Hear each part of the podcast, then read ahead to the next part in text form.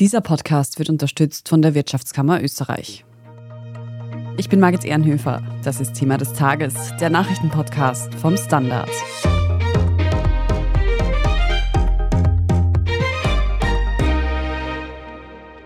Freundelwirtschaft, Postenschacher, Korruption. Die Aussagen von Thomas Schmidt und das davon gezeichnete Sittenbild der österreichischen Politik erschüttern die Republik nachhaltig. Das Vertrauen der Bevölkerung in die Politik nimmt immer weiter ab. Der Standard fragt deshalb in einer neuen Serie, was geschehen muss, um Österreich wieder auf den richtigen Kurs zu bringen. Wir sprechen heute darüber, wie korrupt Österreich eigentlich wirklich ist. Wir fragen nach, warum das Informationsfreiheitsgesetz seit Monaten auf Eis liegt. Und wir stellen die Frage, welche Maßnahmen getroffen werden können, um Korruption vorzubeugen und das Vertrauen in die Politik wiederherzustellen. Renate Graber aus der Standard Wirtschaftsredaktion und Fabian Schmidt aus der Standard Innenpolitik. Ihr habt euch ja schon öfters mit Korruptionsskandalen in Österreich auseinandersetzen dürfen oder müssen vielleicht auch. Können Sie vielleicht zum Einstieg einmal sagen, ist Österreich denn wirklich so schlimm, was Korruption betrifft? Und wenn ja, warum?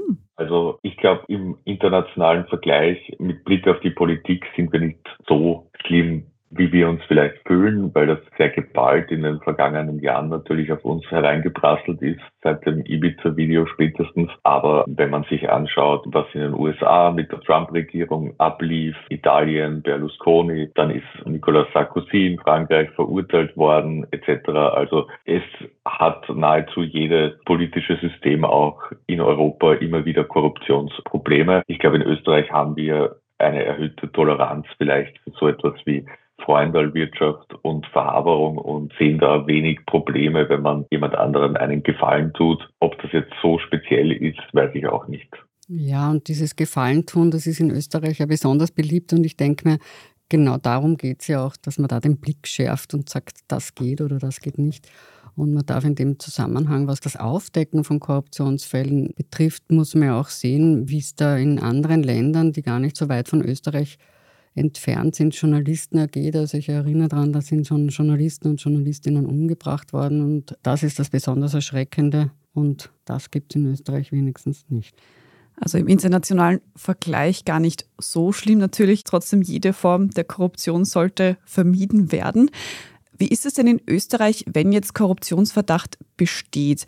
Wer ist denn da zuständig? Welche Behörden kommen denn dann zum Einsatz? Bei uns gibt es eine eigens dafür eingerichtete Wirtschafts- und Korruptionsstaatsanwaltschaft, die berühmte WKSDA, die als Wirtschaftsstaatsanwaltschaft begonnen hat und jetzt eine eigene Behörde ist mit verschiedenen Niederlassungen, wenn ich das so sagen darf in Österreich berühmt geworden ist die WKSDA in Graz, weil dort Thomas Schmidt zuletzt vernommen wurde, ohne dass das die Öffentlichkeit bemerkt hat. Die ist halt mit der Aufklärung und Ermittlungen in diesem Zusammenhang befasst mit diversen Behörden, mit denen sie zusammenarbeitet, mit der Polizei, also mit dem Bundeskriminalamt oder dem BAK, dem Bundesamt für Korruptionsbekämpfung. Über Thomas Schmidt haben wir in den vergangenen Wochen auch schon öfters gesprochen mit euch beiden.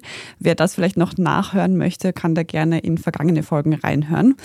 Dann lasst uns jetzt aber mal darüber sprechen, wie sich denn der Umgang mit Korruption in Österreich verbessern könnte. Der Standard hat ja da aktuell eine neue Serie gestartet, in der wir uns fragen, wie könnte oder müsste das nächste Österreich aussehen. Und ihr habt euch dazu sieben Punkte überlegt, wie Österreichs Politik sauberer werden könnte. Nummer eins ist dabei die Informationsfreiheit. Was genau ist denn damit gemeint? Derzeit ist es so, dass man als Bürgerin und Bürger begründen muss und auch als Journalist, warum man Informationen möchte von den Behörden, weil grundsätzlich so gut wie alles unter das Amtsgeheimnis fällt. Und die Idee des Informationsfreiheitsgesetzes ist es, das umzukehren, dass man also grundsätzlich einmal alles wissen darf und erfragen darf und Behörden müssen begründen, warum sie das verschweigen wollen in Einzelfällen. Also es würde das gesamte Prinzip auf den Kopf stellen und somit für viel mehr Transparenz sorgen. Findet sich denn da im aktuellen Regierungsprogramm etwas dazu? Gibt es da so ein Informationsfreiheitsgesetz? Also es ist in Planung, es ist verhandelt, aber es liegt immer noch in der Schublade und da gibt es halt verschiedenste Widerstände. Vor allem kommen Widerstände auch aus den Ländern bzw. den Gemeinden, die fürchten, dass da ein großer Aufwand damit verbunden wäre, wenn jetzt jeder kommt und Dinge erfragt, die bisher dem Amtsgeheimnis unterliegen sind. Das heißt, sie bräuchten mehr Personal, aber da denke ich mir, dann sollen sie halt mehr Personal bekommen. Aus Wien ist da auch immer Widerstand gekommen. Das betont auch immer die ÖVP in dem Zusammenhang, wenn das diskutiert wird. Da war Bürgermeister Michael Ludwig von der SPÖ dran, der gemeint hat, also da gäbe es jetzt noch Verbesserungsbedarf, was den bisherigen Stand betrifft.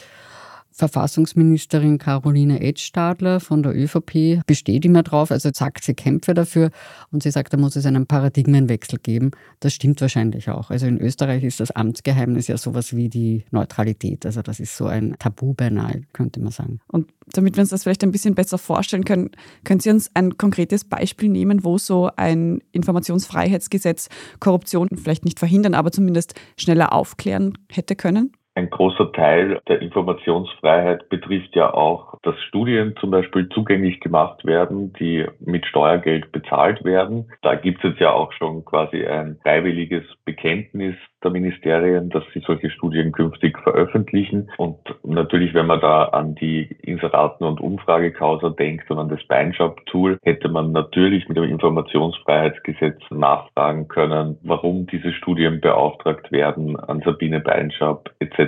Aber ich meine, klar ist auch, kriminelle Energie an sich kann das Informationsfreiheitsgesetz nicht verhindern. Wenn jemand etwas verbergen will, dann kann er das auch weiterhin tun. Aber es wird ihm oder ihr halt um einiges schwerer gemacht.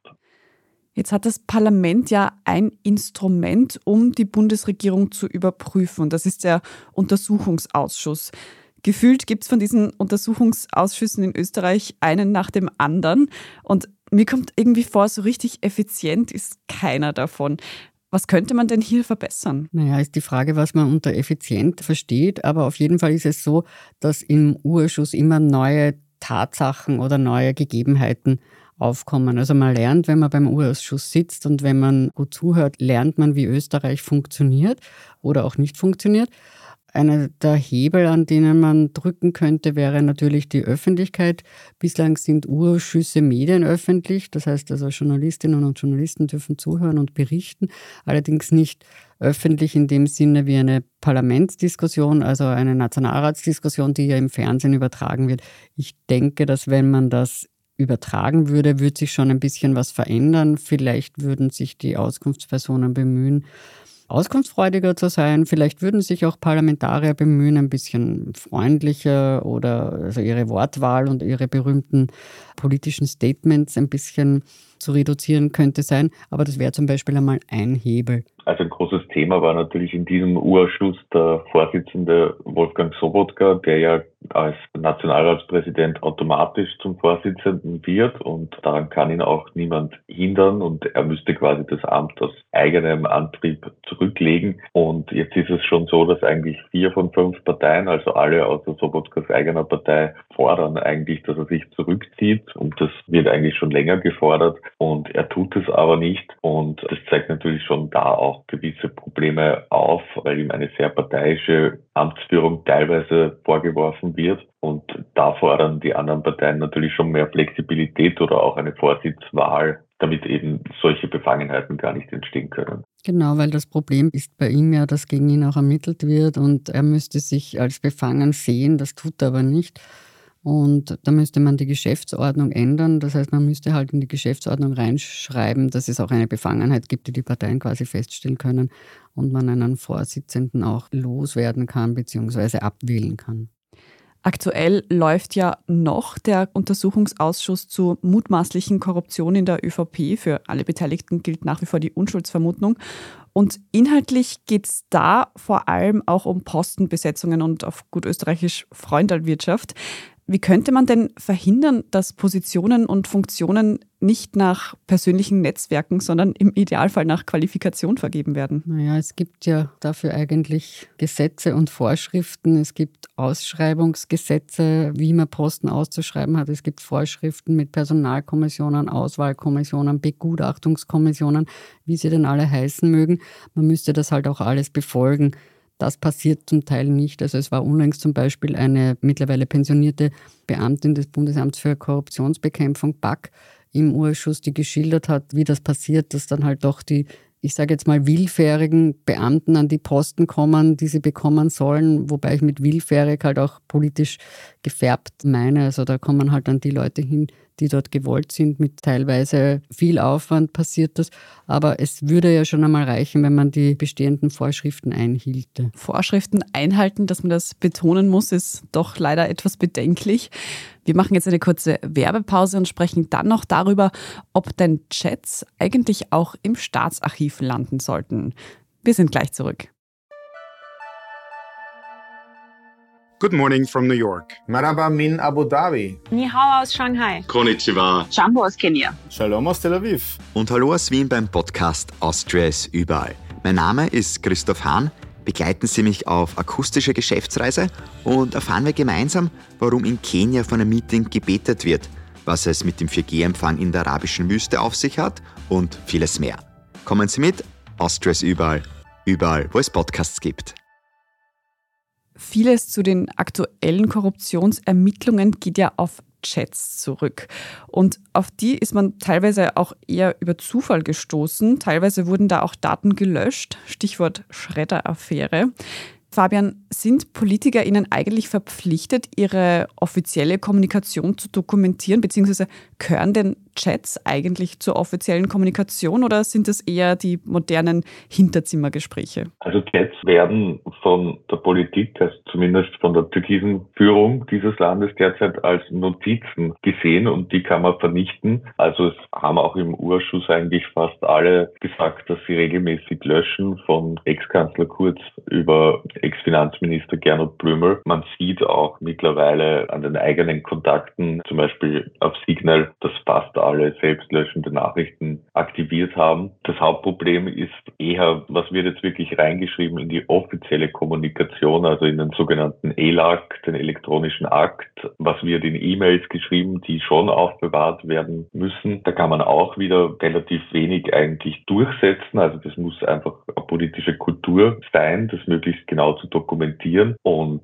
man sieht halt schon eine sehr große Diskrepanz zwischen dem, was im Chat steht und dem, was man wissen würde, wenn man nur die ELACs und die offiziellen E-Mails anschaut. Und das ist natürlich schon ein sehr großes Problem. Also auch hier könnte vielleicht Informationsfreiheit ein bisschen Klärung bringen, wenn man anfragen kann, welche E-Mails eigentlich rund um eine bestimmte Entscheidung geschrieben wurden und dann das wohl als recht unrealistisch betrachten könnte, was da sehr formell hin und her geschrieben wird. Ja, und es ist halt so wie bei vielen anderen Gesetzen auch, und das wird halt jetzt oder wurde jetzt in den vergangenen Jahren so evident, dass die Gesetze halt sich nicht mit modernen oder elektronischem Schriftgut, wie das genannt wird, befassen und da nicht angepasst wurden. Also es gibt ja ein Archivgesetz und der einstige Chef des österreichischen Staatsarchivs, Wolfgang Madadan, hat auch gemeint, dass man eigentlich jegliches elektronisches Schriftgut aufbewahren müsste. Also müssten natürlich auch Chats dann im Staatsarchiv lagern. Da muss man halt natürlich auch an Schrauben drehen und das modernisieren. Was bei Chats ja grundsätzlich gilt, weil Politiker oder die Betroffenen oder diejenigen, deren Chats bekannt wurden, die argumentieren ja auch sehr oft, dass es da um private Chats gehe, die veröffentlicht wurden. Also das ist eine rechtlich schwierige Materie, aber irgendwann wird man sich dieser Materie wohl widmen müssen. Es gibt zum Beispiel in der Justiz bei Ermittlungen das sogenannte Tagebuch, wo halt viele Dinge notiert werden, die nicht in den Akt hineinkommen, aber die jetzt quasi die Umstände sind der Ermittlungen, also Kontaktaufnahmen mit Anwälten, was so rundherum passiert. Und so etwas bräuchte es halt auch in den ganzen anderen Ministerien, in den anderen Gebieten der Verwaltung, weil wir haben im Urschuss schon gesehen, dass zum Beispiel sehr prominente Unternehmer im Finanzministerium angerufen haben rund um ihre Steuerverfahren und die zuständigen Beamten haben das einfach nicht notiert, weil so Telefonate notiert man ja nicht. Und eigentlich wäre es schon normal, dass man dann einen kurzen Aktenvermerk anlegt, die und die Person hat sich gemeldet wegen diesem und jenem, dass man das nachvollziehen kann. Und es erfolgt einfach viel zu wenig, dass solche Sachen offengelegt und archiviert werden. Mhm.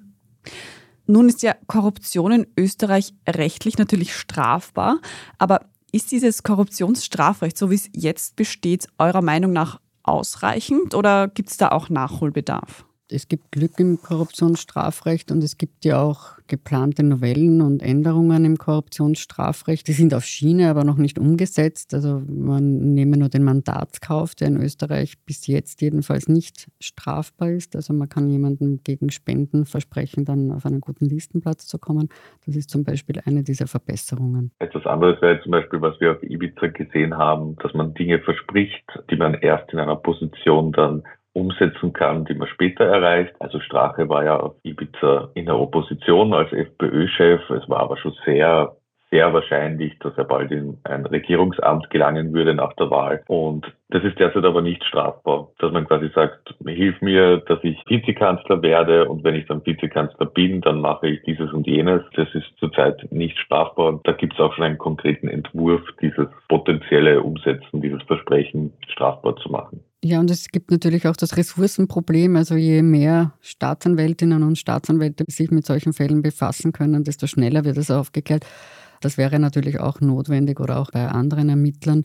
Und im Antikorruptionsvolksbegehren zum Beispiel, die haben ja auch gefordert, das ist einer der Punkte, dass im Fall von öffentlichen Auftragsvergaben solche Unternehmen nicht zum Zug kommen sollen oder dürfen, die Offshore-Gesellschaften betreiben. Du sprichst das Antikorruptionsvolksbegehren an. Der eine oder die eine oder andere Hörerin oder Hörer erinnert sich vielleicht, dass er das vor ein paar Monaten erst unterschrieben hat. Wie steht es denn da eigentlich aktuell darum?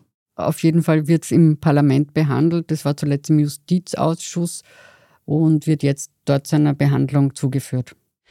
Das sind also einige Punkte, die wir jetzt schon besprochen haben, die man in Österreich verbessern könnte.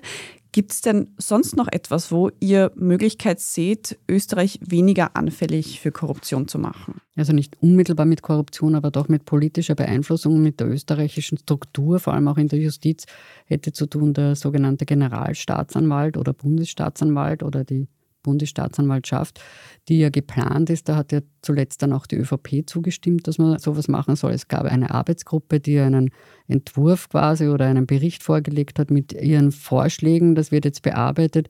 Sukkus dessen ist, dass die Staatsanwaltschaft unabhängig sein soll. Das heißt, dass es kein Weisungsrecht eines Ministers oder einer Ministerin, die eine Politikerin oder ein Politiker ist, geben soll, sondern dass es da eine unabhängige Behörde geben soll, eine unabhängige Weisungsspitze. Das wäre natürlich ein ganz wichtiger Punkt. Da gibt es zwar einen Arbeitsbericht, über den man jetzt verhandelt, aber da gibt es natürlich noch diverse Auseinandersetzungen, wie denn das umgesetzt werden soll. Da geht es um Dinge wie Kontrolle oder auch Einsetzung, wie man überhaupt zu so einem Bundesstaatsanwalt und einer Generalstaatsanwältin kommt. Jetzt erscheint es uns als BürgerInnen wahrscheinlich logisch und wichtig, dass Österreichs Politik ein bisschen sauberer wird. Aber wie ist es denn eigentlich aus Sicht der Politiker und Politikerinnen? Was hätten die denn für ein Interesse daran, hier etwas aufzuräumen? Naja, glaubt man ihnen, so sind sie sehr interessiert an weniger Politikverdrossenheit und mehr Vertrauen in die Politik. So hört man es jedenfalls im Urschuss regelmäßig. Ja, gleichzeitig hat der Kanzler in der Sondersitzung zum Geständnis von Thomas Schmid und zu den Vorwürfen schon auch dann anklingen lassen, quasi wir unterhalten uns hier im Parlament über die Themen, die die Menschen nicht zu berühren. Ist herrscht doch Krieg in Europa und werden die Preise immer höher. Also ich persönlich finde, das ist eine Fehleinschätzung, weil gerade in schwierigen Zeiten muss das Vertrauen hoch sein in die Politik und in die Regierung, damit auch die Bevölkerung unter Anführungszeichen mitgeht, wenn es zu schwierigen Reformen kommt oder zu schwierigen Schritten. Und wenn der erste Impuls ist, wenn zum Beispiel Corona-Wirtschaftshilfen an Unternehmer vorgestellt werden, präsentiert werden, wenn dann der erste Impuls ist, na welchen ÖVP-Spendern nützt es dann wieder, dann ist das verheerend. Deshalb ist das Vertrauen so wichtig. Ja, und weil Fabian gesprochen hat von dieser Sondersitzung im Nationalrat zum Thema Korruption, es ist natürlich schon auch seltsam, dass Politiker, Politikerinnen eben fordern, also so quasi ein Appell an sich selbst, wir sollen sauberer werden oder auch transparenter, unsere Handlungen sollen transparenter werden. Und wenn man dann beobachtet, dass bei dieser Sondersitzung kaum ist der Hauptteil, wenn ich das jetzt so flapsig formulieren darf, vorbeispringen, Kanzler, Vizekanzler und die zwei anderen Minister bzw. Ministerin Tanner war auch da auf und verlassen den Raum, dann denke ich mir schon auch, dass das ziemlich unsensibel ist und eigentlich ziemlich seltsam. Mir ist auch aufgefallen, dass genau in dieser Sitzung, wo so viel doch auch mit Justiz zu tun hat, die Justizministerin von den Grünen nicht dabei war. Also da bräuchte es vielleicht auch ein bisschen mehr gesunde Sensibilität. wenn man will, dass die Leute einem glauben, dass man es mit der Korruptionsbekämpfung ernst meint. Es gibt also auf jeden Fall Potenzial, um die Situation in Österreichs Politik zu verbessern, um für weniger Korruption zu sorgen. Einiges ist auch schon in Arbeit. Wir werden sehen, wie lange es dauern wird, bis es da dann auch tatsächlich konkrete Fortschritte gibt. Danke euch beiden einmal heute für eure Erklärungen und Einschätzungen, Renate Graber und Fabian Schmidt. Sehr gern, danke auch. Danke. Wir sprechen jetzt in unserer Meldungsübersicht gleich noch über den Rücktritt von Pressechefredakteur Rainer Nowak. Wenn Sie Thema des Tages und unsere journalistische Arbeit hier beim Standard unterstützen möchten, dann können Sie das zum Beispiel tun, indem Sie ein Standard-Abo kaufen. Oder wenn Sie diesen Podcast über Apple Podcasts hören, wenn Sie dort für ein Premium-Abo bezahlen. Wir freuen uns über jede Unterstützung. Jetzt aber dranbleiben, gleich gibt es die Meldungen.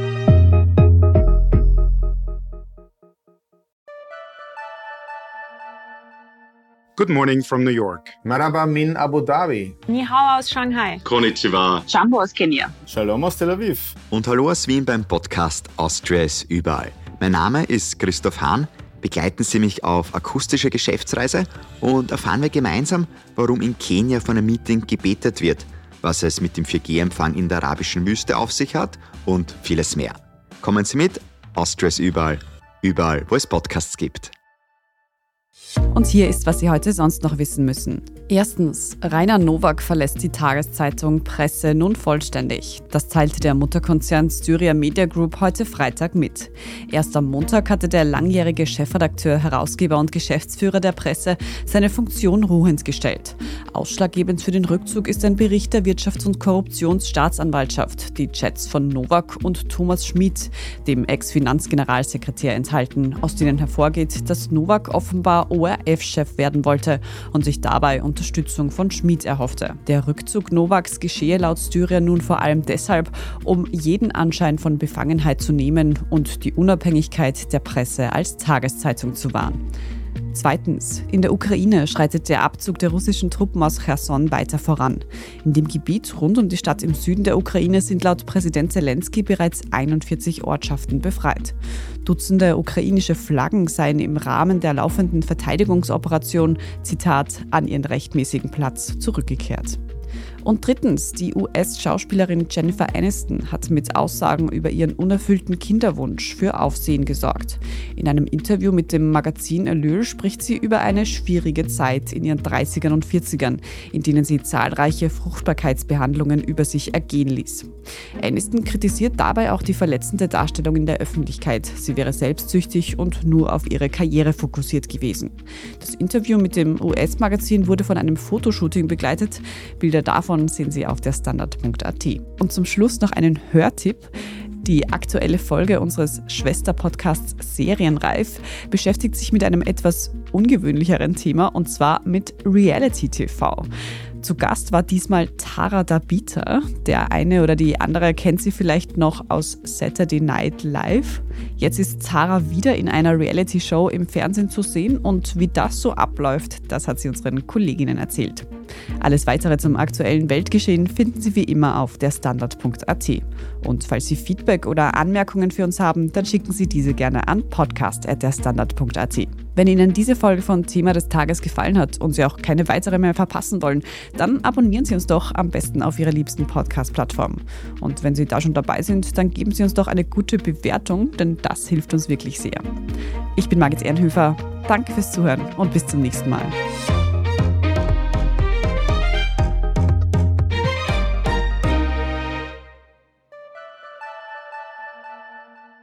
Good morning from New York. Marhaba min Abu Dhabi. Ni hao aus Shanghai. Konnichiwa. Jambo aus Kenia. Shalom aus Tel Aviv. Und hallo aus Wien beim Podcast Austria ist überall. Mein Name ist Christoph Hahn. Begleiten Sie mich auf akustische Geschäftsreise und erfahren wir gemeinsam, warum in Kenia von einem Meeting gebetet wird, was es mit dem 4G-Empfang in der arabischen Wüste auf sich hat und vieles mehr. Kommen Sie mit, Austria ist überall. Überall, wo es Podcasts gibt.